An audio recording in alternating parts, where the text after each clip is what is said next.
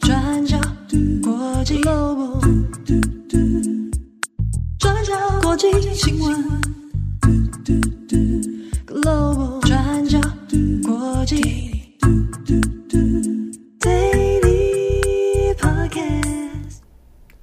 Hello，大家好，欢迎收听 UDN Global 转角国际 Daily Podcast 新闻，我是编辑七号，我是编辑惠仪。今天是二零二三年二月二十一号，星期二。好，这个昨天跟今天的天气落差有点大。嗯，今天真的蛮冷的。对我，我们当然只是台北哦，哦，台台北部分，因为我们全球的听友都有。对，在北海道的听友说你在冷什么？会不会？这边下雪了呢。对啊，好，没有了。台北突然这样子，突然有点湿冷。但是因为这周末到现在那个天气起起伏伏哦，难免会影响大家的心情啊，所以你要注意啊，尤其在这种天气多变化的时候。也也就一下子会不想上班，保持身心健康。对对对啊，这个心情有起伏都很正常啊。它掉下去还是可以再回回稳的啦。啊，所以请大家这个也不要太过难过啊。就是 转角身心灵节目。好，OK，今天二十一号，我们来分享几则重大的国际新闻哦。第一条，我们来看昨天这个台湾时间是傍晚了，下班时间哦，那就。一个很重大的国际新闻，就是美国总统拜登，他突然的啊现身在乌克兰的首都基辅。那这个访问呢，是一个机密的访问啊。那公开的时候啊，人已经出现在基辅了。那这个、是以美国总统来讲呢，很少会访问说它是一个冲突地区。但却没有美军驻扎的地方。好，以往比如说像是小布希啊访问过伊拉克，那奥巴马访问过这个阿富汗的喀布尔啊，那都是有美军驻扎，他基本上才能够把风险降低。但这一次拜登访问乌克兰，那他是在没有美军驻扎的状态下，他的风险相对是高的。好，那我们今天这则新闻呢，已经过了好几个小时，那拜登也已经回去这个美国了哦。那我们来讲一下，现在这个新闻里面，他当初怎么样准备这个旅程的啊？怎么样去做他的机密的行程安排？那以及在这个行程之后，啊，可能背后的一些讨论哦。好，那我们先看拜登的出发时间哦。拜登呢，他是先在十八号的时候，那他其实有这个这段行程其实不是那么重要啊，他就是在这个华盛顿这边，那有跟他的太太吃了一顿晚餐。那之后呢，是在隔天哦，十九日的时候呢，他是凌晨的四点十五分，好，然后呢，搭了飞机从华盛顿郊外这边的安德鲁斯空军基地，好，那来出发。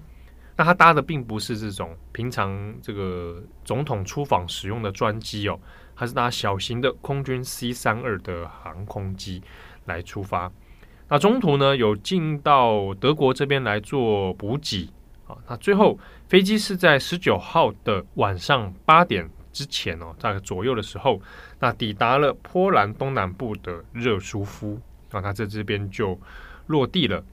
那就跟先前好几个这个国际元首呢，他们访问乌克兰的路径很类似哦，都是来到了波兰之后，那从陆路的方式哦。搭飞机，然后再到波兰坐陆路的方式呢，进到乌克兰。那拜登也是从这里来搭乘列车啊，那来进到先去了波兰跟乌克兰边境这边的普热梅希尔，好，那再从这里进到乌克兰。那是在当地时间的十九号晚上大概九点半左右的时间啊，他就搭乘这个列车出发。那到达基辅之后呢，是当地时间的二十号早上八点左右哦。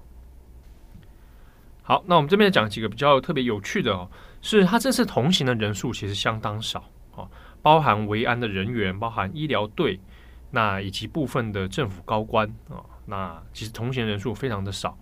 那这个这个跟以往的这个总统出访啊，那有一些落差。当然，它是一方面呢，要保持到最低调，然后呢。机密的行程的缘故哦，那以及同行的记者，以往在在这种行程里面出访行程啊，如果是公开的话，同行记者大概会到十二十三人左右啊。那不过这一次呢，他同行记者只有两个人，那这两个人分别是《华尔街日报》的记者，还有一位是美联社的摄影记者哦。好，那这个行程呢，先前都是保持到这是机密的啊，所以外界其实基本上都不晓得，但乌克兰官方是知情的。那事前的准备其实花了好几个月的时间在安排行程。那大家如果有印象的话呢，从去年底就有在问说，那个今年二零二三年二月的时候啊，乌克兰战争的一周年，拜登要不要访问乌克兰？先前多次有媒体都会去问啊，那白宫官方的说法都是没有这个打算啊。但是回过头来这样推算的话，就会发现当时对外是当然是说没有打算，但实际上已经有在安排。啊，相关的计划，但是呢，没有办法走漏风声了。但根据这个美联社的说法啊，是上个星期五，拜登才确定，哈啊，都听过简报了，都听过这个相关的评估了。OK，上星期五就正式的签署要做这个行程了。好，那其实呢，到乌克兰之后，连乌克兰地方除了高官，除了泽伦斯基之外呢，那地方也几乎是不知情的。那包含说车辆要进到这个基辅，那也突然紧急做了一些交通管制。那还有一些一些是驻乌克兰的记者啊，也包括了美国的记者，他们也不晓得啊。那是他们突然之间被召集哈，被公通告说拜登要准备抵达了好，那可以来做这个相关的采访啊。所以很多人是到了在现地哈抵达前的几个小时才知情。好，那我们这边要讲一个也是蛮有趣的一点哦。这趟行程要不要跟俄罗斯先通报？啊，这个行程是拜登在一定风险程度之下进到乌克兰，所以有的人会想说，那一这么机密的行动，应该是要彻底保密，应该是连俄罗斯都不知情。有人会猜，哇哇，如果是俄罗斯知情的话，是不是搭飞机的时候就害怕被击落啊？等等。不过呢，这个苏利文啊，那还有白宫的官员是有讲。这个行程事前是有跟俄罗斯先通报的，通报的时间点是在拜登正式出发之前的几个小时，啊，就先通报给俄罗斯官方的热线里面就有先通报说拜登要去访问基辅。那为什么要做这个通报呢？这个是国家安全顾问苏利文自己的说法哦，他的说法是说，这并不是基于什么外交礼节，而说我要先跟你说一声，并不是，而是。这是要避免真的发生冲突，原因是因为我要先告诉你，拜登真的要去基辅了，好，他要访问，请请你不要误判情势。如果他先前没有去做通报的话，有一种可能就是俄罗斯吓到，好，拜登怎么突然出现在基辅，然后可能会做出误判，就是他担心啊，那是不是接下来有战争要升级的空可能，或者是有其他林林总总的情报错误。那导致俄罗斯可能采取过激的反应。那这样的回避误判呢，回避冲突的方式，主要担心还是因为美跟俄罗斯哈这两国都是持有核武啊，他担心是说，哎，万一擦枪走火啊，情况一发不可收拾。所以呢，在事前就有先通报俄罗斯，但俄罗斯怎么回应？这个美国官方没没有说哈，苏利文就没有说俄罗斯是怎么回应的。但之后呢，拜登的行程公开了，他人在基辅了。那俄罗斯就给出了一个回应，当然就说啊，这个拜登的行为是对俄罗斯的挑衅啊。但也就这样子啊，就是目前为止他他回应大概是这样。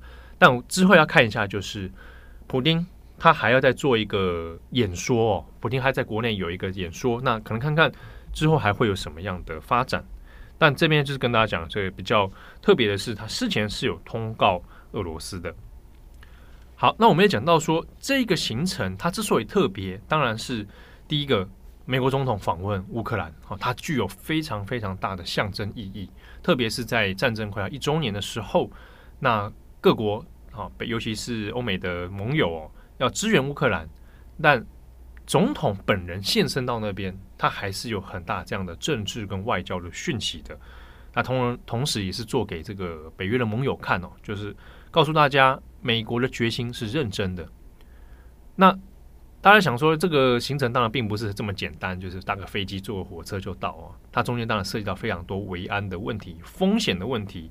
它的风险并不是零哦，就是拜登在这次的出访里面还是有一定的危险性的啊。所以也就象征的说啊，美国在这一次的任务上面，哈，他们做了很多的准备，而且非常认真，而且。还有一个很有趣的讯息，就是他也可以告诉大家，美国要做的话，真的做得到。哦，我可以把拜登直接送进去，安全的哦，做完这次的访问。对于俄罗斯来讲，也是一个象征性哦。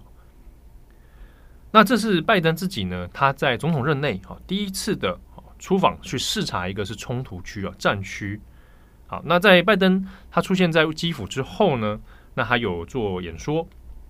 那与此同时啊，因为在乌克兰是没有美军驻守的，所以呢，在波兰这边哈是有美军的这个侦察机哦，同时会在上空来做监视哦。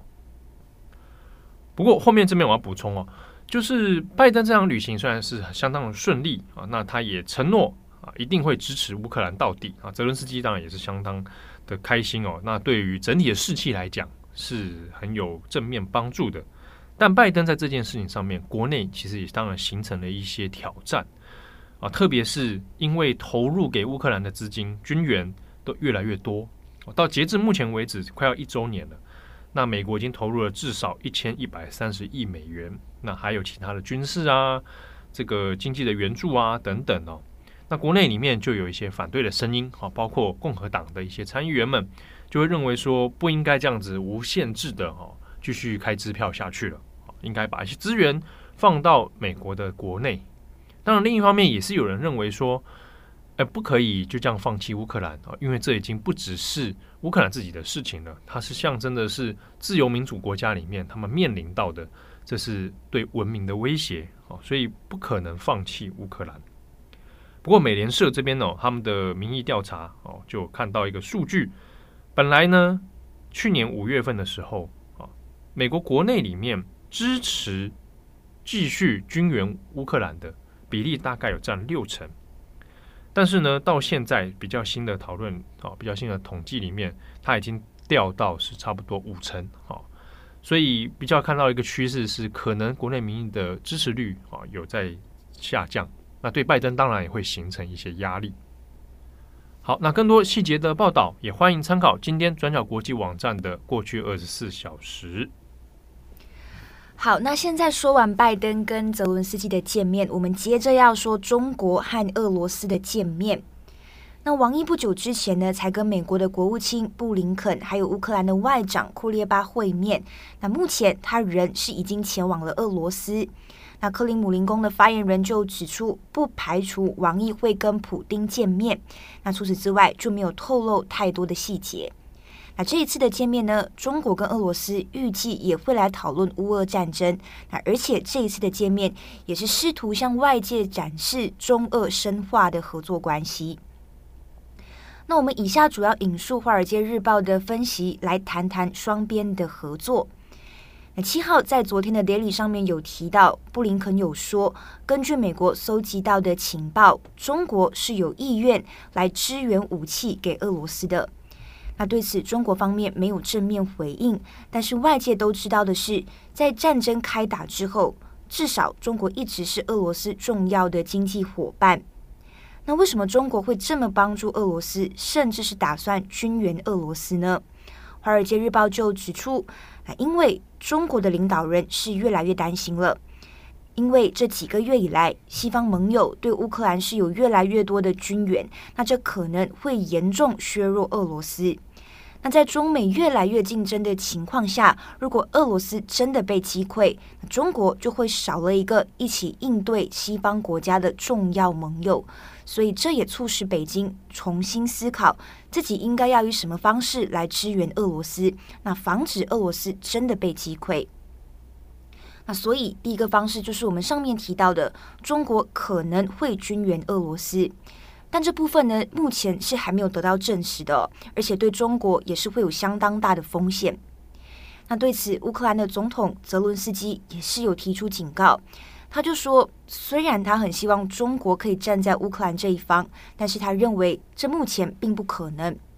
但是呢，他希望至少中国不要在这场战争里面支持俄罗斯，因为如果中国真的跟俄罗斯结盟，就会爆发一场世界大战。而他认为，中国自己确实也会意识到这一点。那《纽约时报》也有提出了相同的观察哦，他们就说，如果中国真的对俄罗斯提供武器或者是弹药，就会改变乌克兰战争的性质。那因为这场欧陆战争最后就会演变成涉及全球超级大国还有盟国们之间的对立，也就是呢，以俄罗斯、中国、伊朗还有北韩的阵线会一起对抗美国、乌克兰、欧洲还有日韩等等这些盟国的阵线。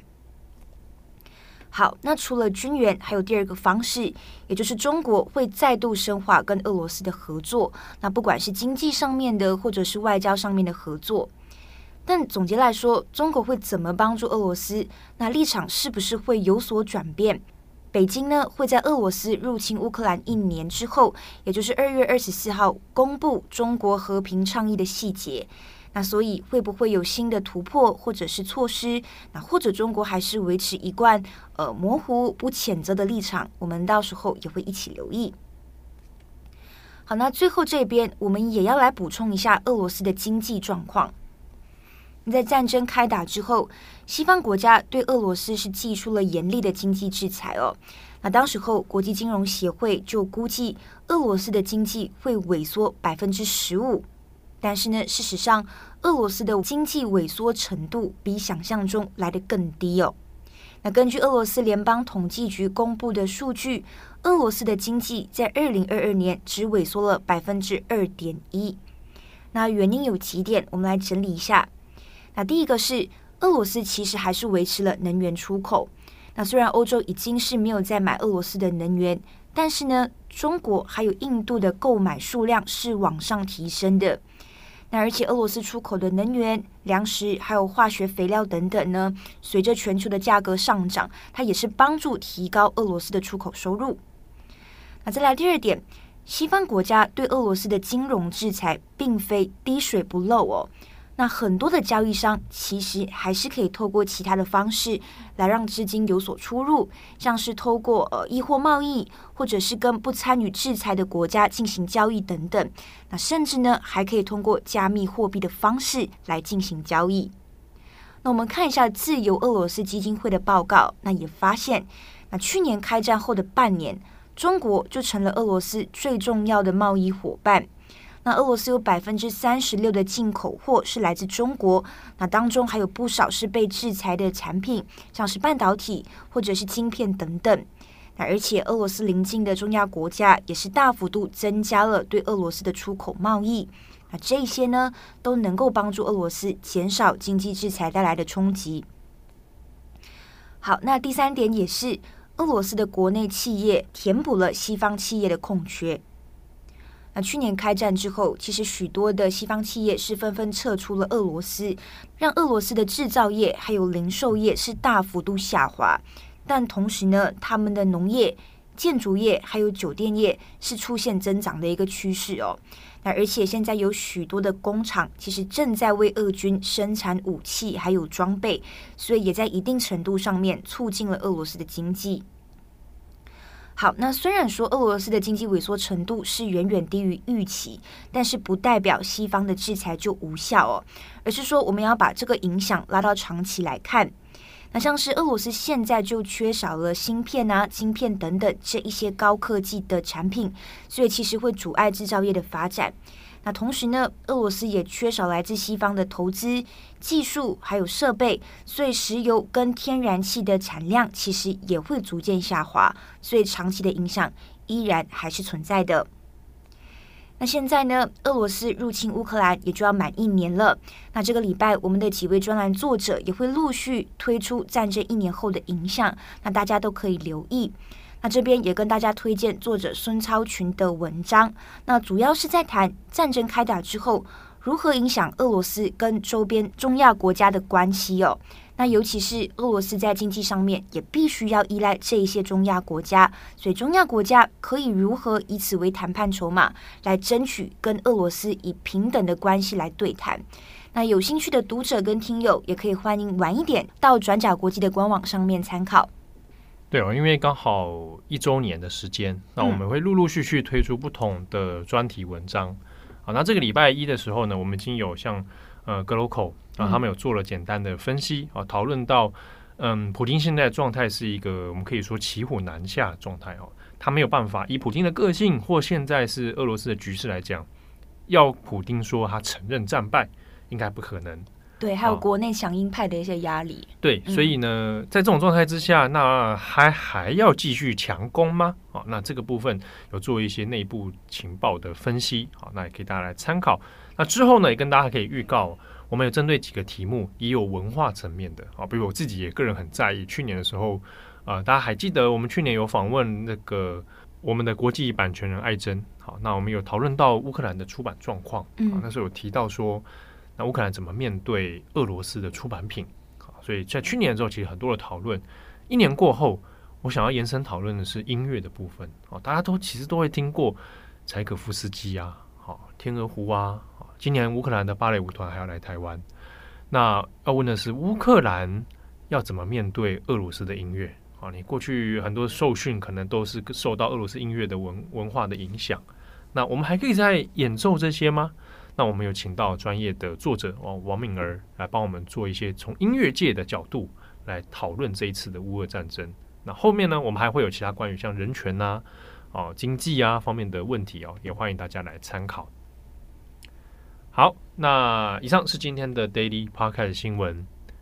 不晓得大家最近都有在看些什么电影或影集吗？之前也跟木鱼在聊哎，但我最近就是一直在缓慢的看喜剧开场。除此之外，我的就是、哦、喜剧开场哦。哦哦，然后我就停滞了。对，你不是看完初恋了吗？对，我们二零二三年二月了啊，过过完年了，还在讲初恋呢。对啊，我想说这群 编辑们到底在干嘛？不是去年的事情了吗？还在讲啊？不是不是还讲五 G 家的料理人？是不是话题匮乏？哦，有人就会说你们是不是生命空虚？对啊，你才生命空虚嘞！你还有在听 First Love 吗？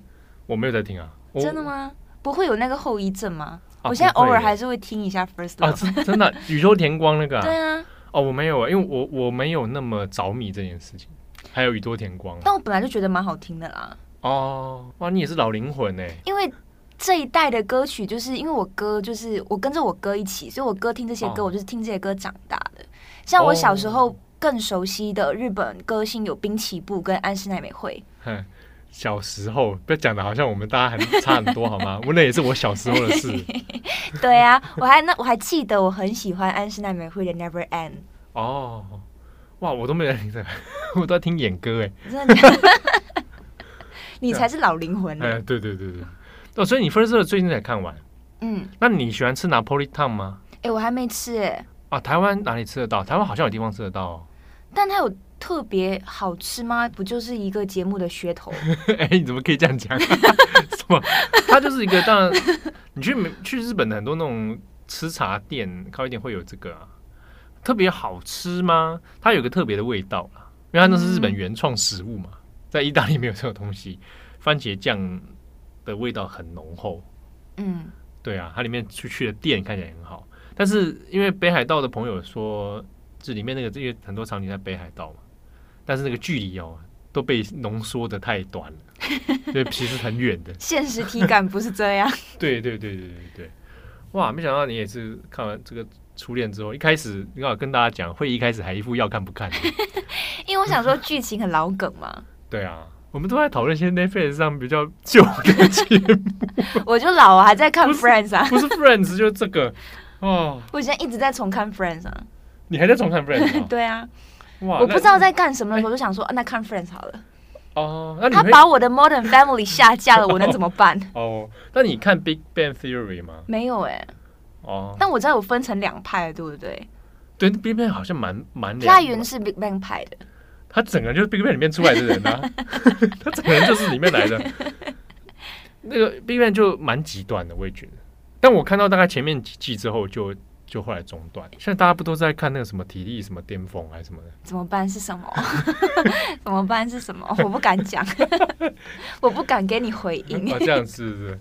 啊，改天跟大家再来分享。哎，如果听众有看最近推荐什么好看的，也可以告诉我们。他们其实有一直在推荐我们，只是我们我没看。我们可能会在可能会在二零二四年的时候开始看。